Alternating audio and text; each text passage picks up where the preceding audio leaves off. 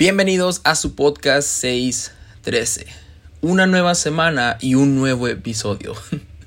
y este lo iba a sacar desde la semana pasada, pero creo que para aterrizarlo de mejor manera o para tener una conclusión más directa y más personal, era más conveniente esperar hasta, hasta esta semana y ya verán por qué. Más adelante verán por qué se los digo. estaré hablando un poco sobre la fe, sobre dudas, pruebas, sobre todo.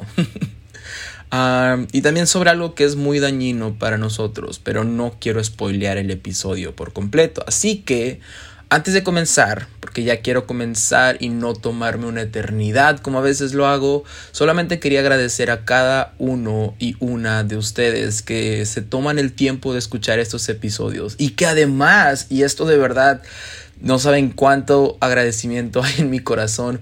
Además, los comparten y, comentan si les gustó, si no les gustó tal episodio. De verdad, lo aprecio mucho y tocan mucho mi corazón cuando llegan a hacer eso. Entonces, muchas gracias y los invito, los sigo invitando a que sigan escuchando estos episodios, también que sigan apoyando y compartiendo este proyecto, este podcast y pues sin más, por el momento, solamente esperando que la paz de Cristo esté con todos ustedes. Comenzamos este séptimo episodio, séptimo episodio de la segunda temporada. Ah, suena como algo, no sé, no sé si... Ah, Puede sonar insignificante, pero para mí es demasiado loco todo esto que está pasando. así que sí, comenzamos este séptimo episodio de la segunda temporada de 613. Yo, yo no sé.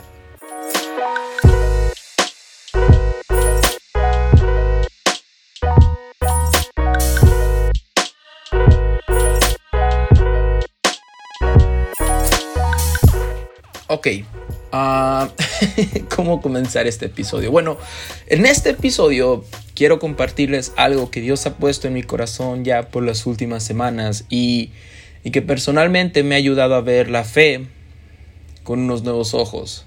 O dicho de otra manera, me ha hecho cambiar mi manera de ver lo que es tener fe en Dios, en sus proyectos, en sus planes. y esto que estoy a punto de compartir es algo que me ha traído mucha paz la verdad me ha traído mucha paz, mucha calma, pero que también al mismo tiempo es algo que me ha estado emocionando mucho y que eso ha repercutido directamente en mi sentido de asombro, en cómo veo a Dios y mi relación con Él, y eso me lleva a una adoración más genuina de mi parte, de mi parte, o sea, mi adoración. y todo esto ha sido a base de tener este switch, por así decirlo, en cuanto al tema de la fe. Porque ves, al final del día, todos tenemos una cantidad de fe dentro de nosotros. Ah, sea mucho, sea poco, eh, tenemos fe. Y eso está bien. Pero a veces, y aquí el problema, podemos confundir la fe con algo más, algo que, que voy a mencionar más adelante. Y creo que eso nos puede llevar a tener un corazón lastimado. Nos puede llevar a que tengamos un corazón que tiene miedo de seguir confiando, Ah, y un corazón que se puede cerrar a los planes que Dios tiene para nosotros o a través de nosotros. Hmm. Y en este episodio quiero abrirte mi corazón y quiero que juntos miremos una de mis historias favoritas. que juntos podamos tener esta, este viaje, por así decirlo, por estas historias y podamos verlo desde otra perspectiva, por así decirlo. Para empezar a explicar esto que estoy diciendo, quiero comenzar leyendo un poco del libro de Ezequiel. Ezequiel era un profeta y para ser más específicos, en el capítulo 37, empezando en el versículo número 1, ah, podemos ver que la Biblia nos dice, la mano de Jehová vino sobre mí y me llevó en el espíritu de Jehová y me puso en medio de un valle que estaba lleno de huesos y me hizo pasar cerca de ellos por todo en derredor. Mm. Me hizo pasar cerca de ellos por todo en derredor. Creo que a veces no podemos entender bien las cosas hasta que pasemos por ellas. A que estemos realmente cerca a cierta situación para que podamos ser empáticos y podamos entender ciertas cosas, no solamente mirarlo de lejos, ¿no? Pero bueno. Y he aquí que eran muchísimos sobre la faz del campo, y por cierto, secos en gran manera. Y esto es porque, pues, ya, este, ya tenían mucho tiempo, muchos años de estar muertos. Y me dijo, Hijo de hombre, ¿vivirán estos huesos? Y dije, Señor Jehová, tú lo sabes. Me dijo entonces, profetiza sobre estos huesos y diles, huesos secos, oíd palabra de Jehová. Así ha dicho Jehová el Señor a estos huesos. He aquí yo hago entrar un espíritu en vosotros y viviréis, y pondré tendones sobre vosotros y haré subir sobre vosotros carne, y os cubriré de piel, y pondré en vosotros espíritu, y viviréis, y sabréis que yo soy Jehová.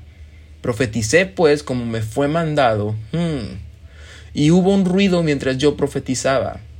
Y he aquí un temblor, y los huesos se juntaron cada hueso con su hueso, y miré, y he aquí tendones sobre ellos, y la carne subió, y la piel cubrió por encima de ellos, pero no había en ellos espíritu. Hmm. La importancia de tener el Espíritu de Dios en nuestras vidas, ¿no? La importancia de tener vida y vida en abundancia realmente, que es eso que Dios nos ofrece. Versículo 9, y me dijo, profetiza al Espíritu, profetiza, hijo de hombre, y di al Espíritu, así ha dicho Jehová el Señor, Espíritu, ven de los cuatro vientos y sopla sobre estos muertos, y vivirán. Y profeticé como me había mandado, y entró espíritus en ellos, en ellos, y vivieron, y estuvieron sobre sus pies un ejército grande en extremo. Yeah. Yo había visto esta historia muchas veces y como lo mencionaba, es de mis historias favoritas. La manera, no sé, hay algo de ella que me atrae mucho, la manera en cómo Dios trae de regreso a la vida un ejército entero, una nación enorme, porque decía y eran muchos, pero demasiados una nación que ya tenía años muerta, por eso estaban los huesos tan secos. Pero, pero me impresiona cómo aún en medio de todo ese valle de muerte, de desesperanza, y no solamente de vidas que ya terminaron, sino de sueños rotos, ¿no? Porque creo que cada persona que estaba ahí tuvo alguna vez un sueño o algún plan que no se llegó a cumplir porque la muerte vino a acabar con todo. Un valle de desilusión, un valle de oscuridad, de sequedad, de dolor. Pero como en medio de todo esto, Dios tiene el poder, pero no solo el poder, sino también la misericordia, la gracia, tiene el amor de resucitar todo en un instante. Todo lo que estaba muerto, traerlo de regreso a la vida en un momento. Esto sin duda alguna llamaba mi atención y sobre todo tocaba infinitamente mi corazón porque creo que todos en algún punto de nuestra vida hemos tenido algo que está muerto y que deseamos, anhelamos que regrese a la vida, ¿no? Y no estoy hablando precisamente de, de una persona, pero algunos sueños, algunos planes, algunas... algo. Otro aspecto de la historia que acabamos de leer que también me llena de gozo y me asombra es ver cómo en cada proceso, en cada milagro, en cada oportunidad que tiene, Dios nos quiere hacer partícipes de su obra. Porque estamos de acuerdo en que ese poder, todo eso que ocurrió, todo el poder y el único que pudiera hacerlo era Dios, ¿no? Todo el poder estaba en Dios. Y Dios podía hacerlo solo, no tenía la necesidad de un intermediario, por así decirlo. Pero podemos ver que en esta historia, Él decide usar Ezequiel para este acto tan maravilloso y elige llenarlo de ese poder para que sea Él quien profetice sobre estos huesos, sobre este problema, sobre todo este valle de muerte, de huesos secos. Y en esta historia también podemos ver el claro ejemplo de cómo Dios se deleita en obrar por medio de nosotros, ¿no? Porque ves, cuando, y este es un apunte que quiero dejar aquí, ah, cuando leemos la Biblia con un corazón abierto y una pasión, y un hambre por escuchar la voz de Dios. Como dije, un hambre por escuchar la voz de Dios, lo repito, un hambre por escuchar la voz de Dios. No solamente escuchamos que Dios habla a través de su palabra, sino que también podemos escuchar el volumen de su voz, ¿no? el, el sentimiento de su voz, cómo suena, con cada palabra que nos habla, cómo, cómo nos transmite su amor, su ternura, en ocasiones su ira, su misericordia. Y a través de su voz y en esta historia podemos ver que creo que está emocionado de pasar tiempo con su hijo, de estar trabajando en un proyecto con el profeta. Porque ves, creo que podemos ver su emoción cuando le dice en el versículo número... Ay, no me acuerdo cuál era. Pero le dice, profetiza al Espíritu, profetiza, hijo de hombre. Escucha su deleite en obrar a través de Ezequiel, ¿no? Su emoción, como, como un padre emocionado de trabajar con su hijo. Profetiza al Espíritu, profetiza. Como un padre que pasa tiempo con sus hijos y trabajan juntos en proyectos. Y puede sentir esa emoción y ese amor. Entonces, ya, Dios puede traer de regreso lo que se había perdido, puede traer vida en medio de tanta muerte, puede traer esperanza en medio del dolor. Y también Dios quiere a obrar a través de ti y depositar todo su espíritu en ti para que, como dice su palabra, en su nombre mayores cosas hagamos. Y, y aparte, se deleita en hacerlo. Es algo que le trae demasiada emoción. Podemos ver desde el inicio cuando le dice a Adán, ponle nombre a los animales. O también Moisés saca a mi pueblo de Egipto. Elías ora para que llueva de nuevo. Ezequiel profetiza sobre estos huesos. Ya. Pero hoy, hoy voy a contarte algo que Dios ha puesto en mí con esta historia, en este momento de mi vida, en este presente, en este contexto. Y cómo a través de esto personalmente he aprendido a descansar completamente en Él. Porque ves, estamos viviendo tiempos demasiado difíciles y no me refiero a la pandemia, porque ya la pandemia creo que pues se está convirtiendo en algo con lo que hemos aprendido a vivir. Y ya más lejos de ser una crisis, se ha convertido en una enfermedad como cualquier otra. Pero aparte de eso, a donde quiera que volteemos hay caos. Y, y si no quieres verlo del lado político, mundial, ve, ve los problemas familiares que puedas tener los problemas en tu iglesia, los problemas personales, los problemas en tu cabeza, los problemas en tu ministerio, los problemas con tus amigos, los problemas que nadie conoce de ti. Y a veces eso puede traernos angustia, ansiedad, puede traernos desesperación, pero en este momento quiero compartirte el poder del no sé. Yo no sé. Porque ves, en el versículo 3 de esta historia, podemos leer cuando Dios le pregunta. Versículo 3 dice, y me dijo, Hijo de hombre, ¿vivirán estos huesos? Y dije, Señor Jehová, tú lo sabes. en otras palabras, le está respondiendo, yo no sé, tú sí. es una pregunta directa que Dios le está diciendo a Ezequiel. Ezequiel, ¿crees que van a vivir estos huesos? ¿Crees que voy a traer la solución a este problema. Y Ezequiel le dice lo que creo que, como creo que se ve la fe, o como se debería ver la fe. Señor, en mi humanidad, con todo lo imperfecto que yo soy, con todo lo aturdido que estoy, estoy en shock por ver todo esto y me preguntas si creo que puede haber un milagro aquí. Si te soy sincero, yo no sé. Pero, pero tú sí sabes. Tú eres el que tiene el control de todo. Y creo que, creo que esa es la clave, ¿no? Para descansar en Dios. Como decía Juan, despojarnos del yo, ser menos, cada vez menos yo y más Él. Porque, y aquí el problema que creo que hay hoy en día, Creo que hemos tratado de disfrazar la fe de un falso optimismo que nada más nos trae daño, que nada más nos trae desilusión, que solamente nos ha lastimado vez tras vez, tras vez, tras vez.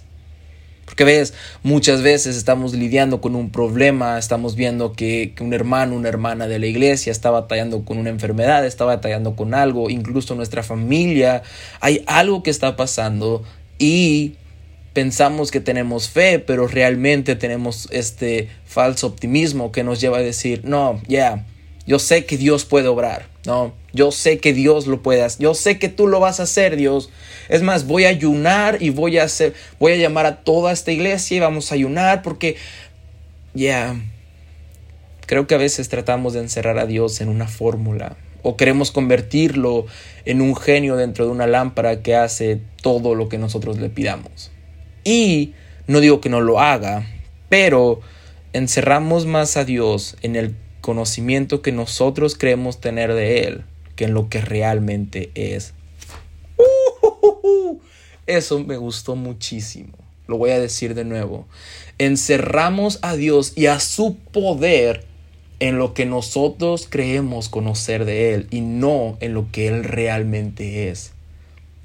Porque ves, nosotros tenemos un límite nosotros tenemos hasta cierto punto un entendimiento.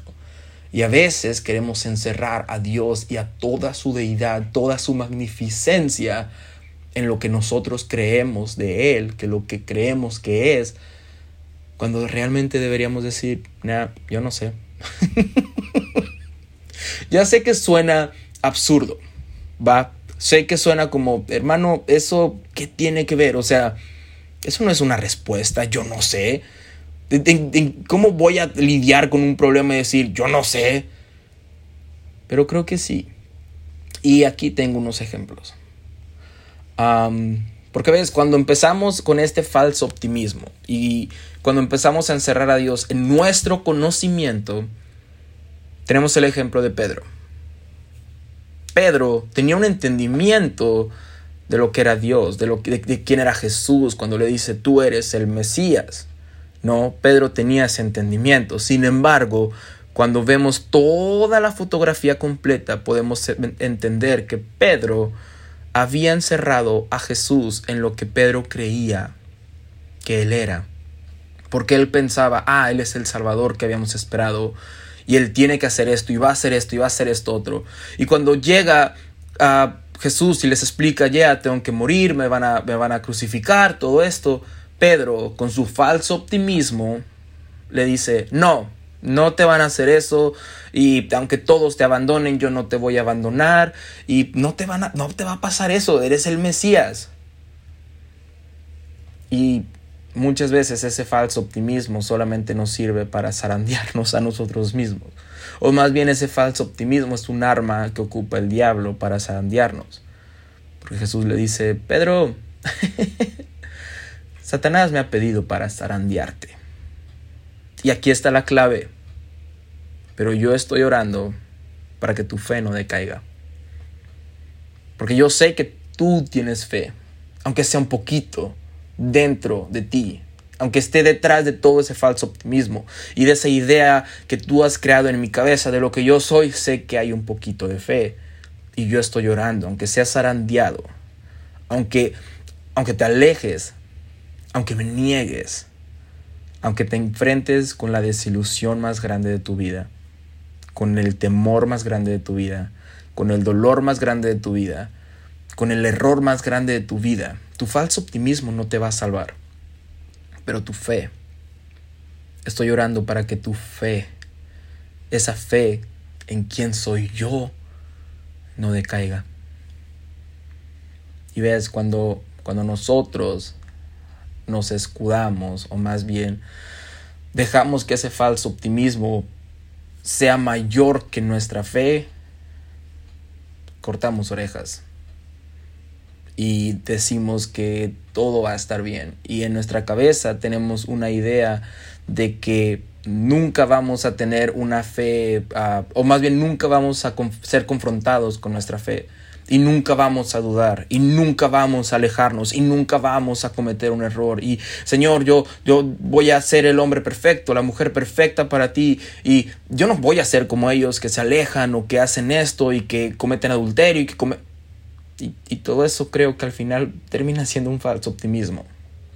No digo que, que todos en algún punto vamos a pecar, aunque sí, pero me refiero a que cuando tenemos una fe sustancial, una fe robusta, una fe uh, determinada, una fe que nos permite descansar en que yo no sé, tú sí sabes, Señor, yo no sé qué vaya a pasar.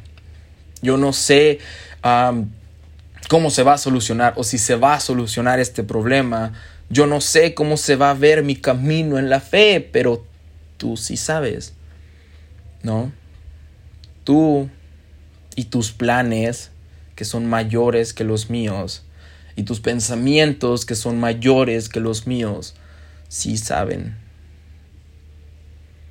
La diferencia entre Moisés y Ezequiel precisamente radica en eso, en que cuando, ah, cuando Dios viene a decirle a Moisés, Moisés, ah, yo voy a usarte para que tú liberes a mi, a mi pueblo de Egipto y que puedan ser libres, Moisés le dice, yo no puedo. Porque pues yo tengo problemas para hablar y porque esto y porque ellos ah, tengo un pasado con ellos y ellos saben que yo hice esto y se está deteniendo en lo que él conoce de la vida, en lo que él conoce de la situación, en lo que él conoce incluso de Dios, porque sabemos que Moisés sabía que él era parte del pueblo de Dios. Entonces Moisés se está ah, deteniendo por el entendimiento que él tiene cuando Dios le dice, no, yo te voy a, yo te voy a utilizar, yo te voy a, voy a hacer que por medio de ti mi pueblo sea liberado. Y Moisés, todavía sin entenderlo, le dice, ok, ok, voy y lo hago. Y si me preguntan, um, ok, ¿quién te manda? ¿Tú quién eres para esto? Porque ves, todavía seguía recordando su pasado. Hmm, interesante. Dios le dice, si te preguntan, diles, el gran yo soy me ha mandado. Porque ves, yo no sé, pero el gran yo soy sí sabe. Uf. Ezequiel, con todas sus dudas, sin realmente decirlo textualmente, pero dejándoselo saber, contestó diferente. Le dijo, tú, Señor, eres el que sabes. Porque ves, la fe a veces puede deteriorar, deteriorarse, perdón. la fe puede disminuir. La fe puede ser probada en momentos de angustia. Tu fe puede ser probada en momentos de dolor, en momentos de pérdida, en momentos de angustia, en momentos de ansiedad, en momentos de muerte. Pero, y me gusta mucho esta frase, celebra con todo lo que tienes las victorias y los buenos momentos. Y en los malos momentos, descansa y reposa en la soberanía de que Él lo sabe y de que Él tiene control de todo y de que todo tiene un plan de que todo tiene un propósito, de que todo para los hijos de Dios obra para bien. No como yo lo veo, no como yo sé que va a pasar o como yo pienso que va a pasar, sino como Él lo sabe y como Él lo planeó desde el inicio. Porque ves, en el Apocalipsis, bueno, en el libro de Apocalipsis, Dios dice, el cordero que fue inmolado desde el inicio de los tiempos. Ya, desde la caída del hombre Dios ya tenía un plan. Para todo lo que tú enfrentes, Dios ya tiene un plan. No hay nada que tome por sorpresa a Dios. En una entrevista al obispo T.D. Jakes, ah, le preguntan, obispo, ¿cómo saber si lo que estoy pasando es una prueba de Dios para fortalecer mi fe o son consecuencias de acciones que hice mal. Y me gustó mucho la respuesta que dio porque dijo, oh, es que a veces, en ocasiones, Dios utiliza sus manos para moldearte y fortalecer tu fe. Y en otras ocasiones utiliza tus propias manos para moldearte y fortalecer tu fe. Porque, ya, vamos a ser zarandeados, vamos a ser movidos este mundo se está cayendo a pedazos. las iglesias hoy más que nunca están siendo atacadas, están siendo movidas, están siendo confrontadas, están siendo canceladas, todo está pasando. Y si nosotros no tenemos una fe genuina y más bien tenemos un falso optimismo, corremos el riesgo de, de negar la fe y al final del día decir, chale, esto no era lo que estaba esperando. Esto no era como yo pensaba. Yo pensé que ibas a venir, Dios. Yo pensé que, que, que, ibas a hacer algo. Yo pensé que ibas a defender a tu iglesia. Yo pensé que, que antes de que muriera todo, tú ibas a venir y darnos la victoria. Y, y podemos terminar con un corazón destrozado. Con un corazón lastimado, con un corazón lleno de muerte y de desilusión. Pero, sin lugar de todo eso, descansamos en la soberanía de que Él lo sabe, de que Él tiene el control. Podemos hacer lo que Ezequiel hizo, obedecer sin estar seguros. ¿A qué me refiero? Ezequiel como tal no sabía que esos huesos eventualmente iban a volver a la vida. Sin embargo, él confió en que Dios lo sabía en que Dios tenía el control de esa situación y obedeció. En otras palabras, Señor, yo no sé, pero si tú me pides que haga esto, lo voy a hacer. Y eso puede verse de muchas maneras.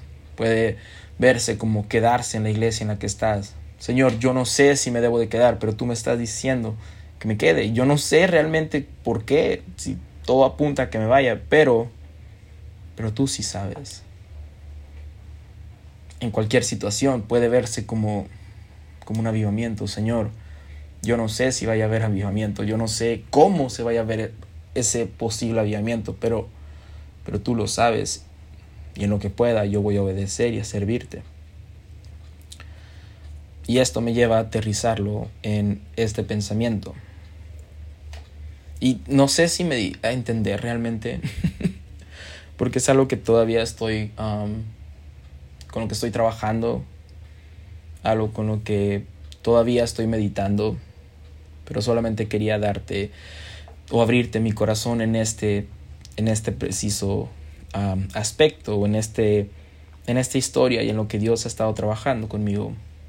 Pero bueno, este pasado fin de semana aquí en Chicago, aquí en, el distrito. Bueno, yo formo parte de una iglesia y esta iglesia forma parte de una asamblea donde hay otras iglesias y distritos y sectores. Entonces hubo un evento distrital donde íbamos a ir pues los jóvenes de nuestro distrito.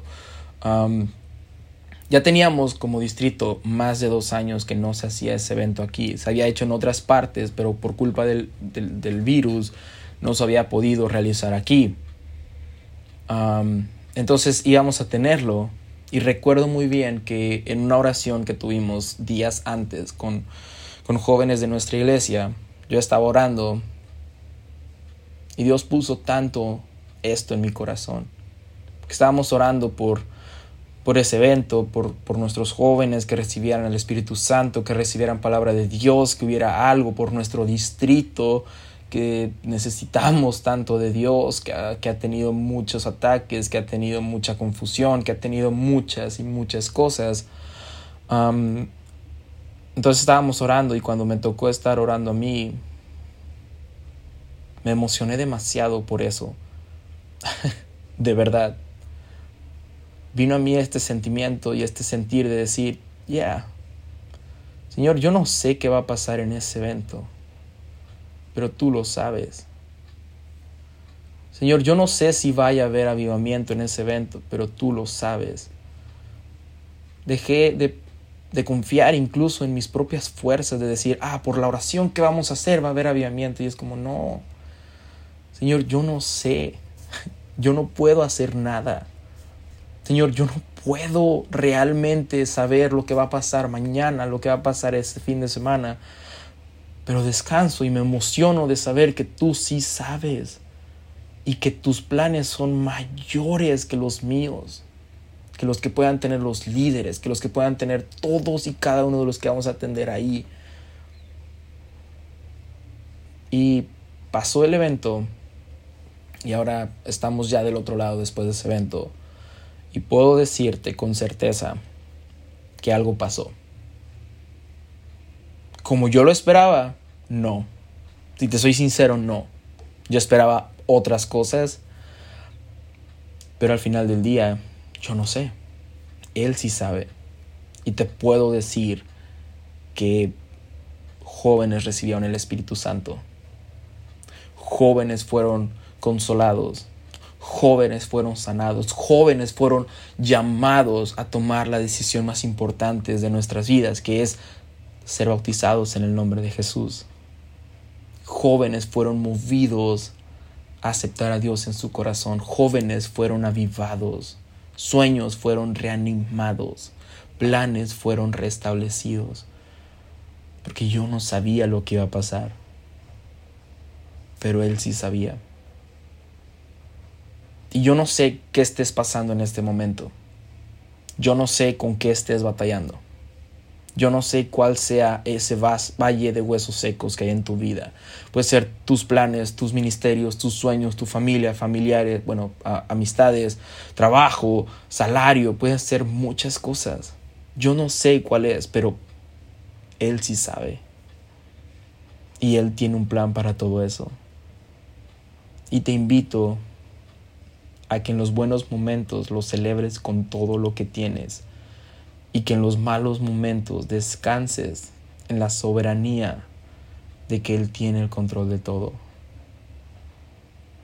No, no tengamos este falso positivismo que hay en la cultura, de que todo va a estar bien, sino más bien tengamos una fe en que todo puede no estar bien, pero aún así vamos hacia una meta aún así tenemos un mismo objetivo. Y aquel que empezó la buena obra no terminará hasta perfeccionarla. Tener fe que, como lo dijimos al principio de esa temporada, aunque todo está mal, realmente todo está bien. ¿Por qué? Porque yo no sé, pero Él sí lo sabe. Que Dios te bendiga.